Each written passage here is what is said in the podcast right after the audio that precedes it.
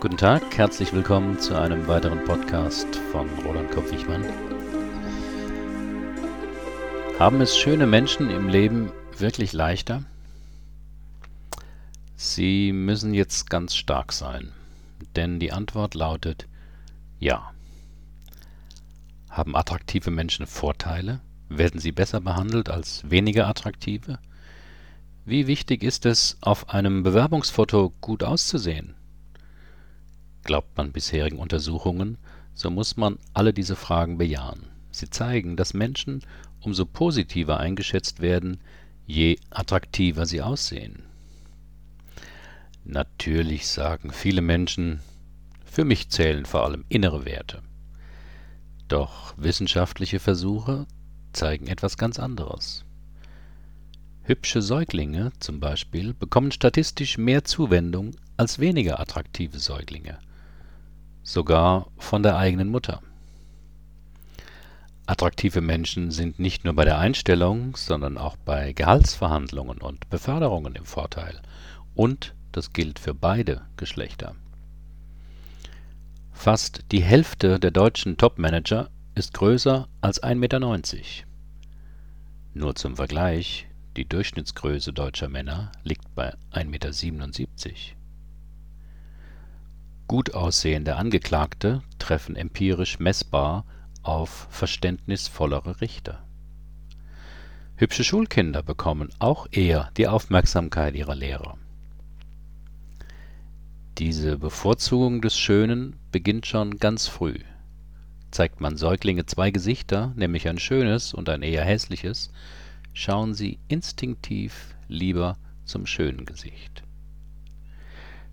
Doch was macht jemanden für andere Menschen attraktiv? Bei Frauen und Kindern ist es vor allem das Kindchenschema. Also ein großer Kopf in Relation zum Körper, Stupsnase, hohe Stirn und große Augen.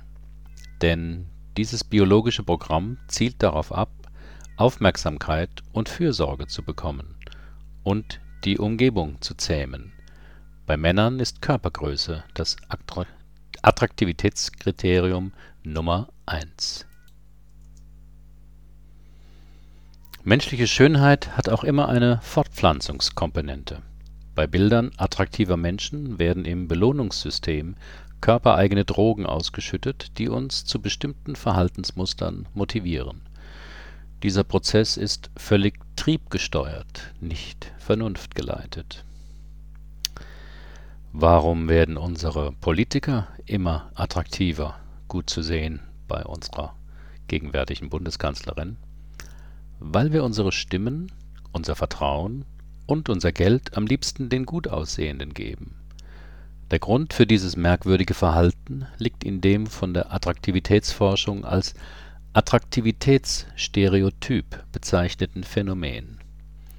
Menschen setzen unbewusst das Schöne mit dem Guten gleich. Die Folge: Wir trauen besser aussehenden Menschen mehr zu. Wir halten sie zum Beispiel für intelligenter, kompetenter und vertrauenswürdiger und das gilt selbstverständlich auch für Politiker und Politikerinnen. Politiker sind also gut beraten, wenn sie auf ihr Äußeres achten. Und sie tun dies auch. Wie schnell erkennen wir Schönheit? Im Bruchteil einer Sekunde. In einer Studie wurden Teilnehmern auf dem Computer Bilder unterschiedlich schöner Gesichter eingespielt, und zwar für 100, 500 und 1000 Millisekunden. Dabei zeigte sich, dass die nach 100 Millisekunden vergebene Schönheitsnote nicht nur mit der nach 500 und 1000 Millisekunden vergebenen sehr gut übereinstimmte, sondern auch mit der Note, die der Proband dem entsprechenden Gesicht gab, wenn er es in aller Ruhe studieren dürfte unser Schönheitsreflex ist sogar noch schneller. In einer anderen Studie wurde den Teilnehmern schöne und hässliche Gesichter nur für 13 Millisekunden, also etwas mehr als eine Hundertstel Sekunde eingespielt. Und obwohl die Versuchspersonen in dieser Zeit die Gesichter nicht einmal bewusst wahrnehmen konnten (sie behaupteten danach, sie hätten gar nichts gesehen konnten sie deren Attraktivität ziemlich akkurat einschätzen. Was zeigen uns diese Ergebnisse? Wir nehmen Schönheit offenbar reflexartig und weitgehend unbewusst wahr. Noch bevor unser Hirn mit dem bewussten Nachdenken anfangen kann, hat es sein Schönheitsurteil bereits gefällt. Offenbar ist unser Schönheitssinn in tiefere, uralte Regionen unseres Hirns eingebaut. Warum ist Schönheit heute denn so wichtig?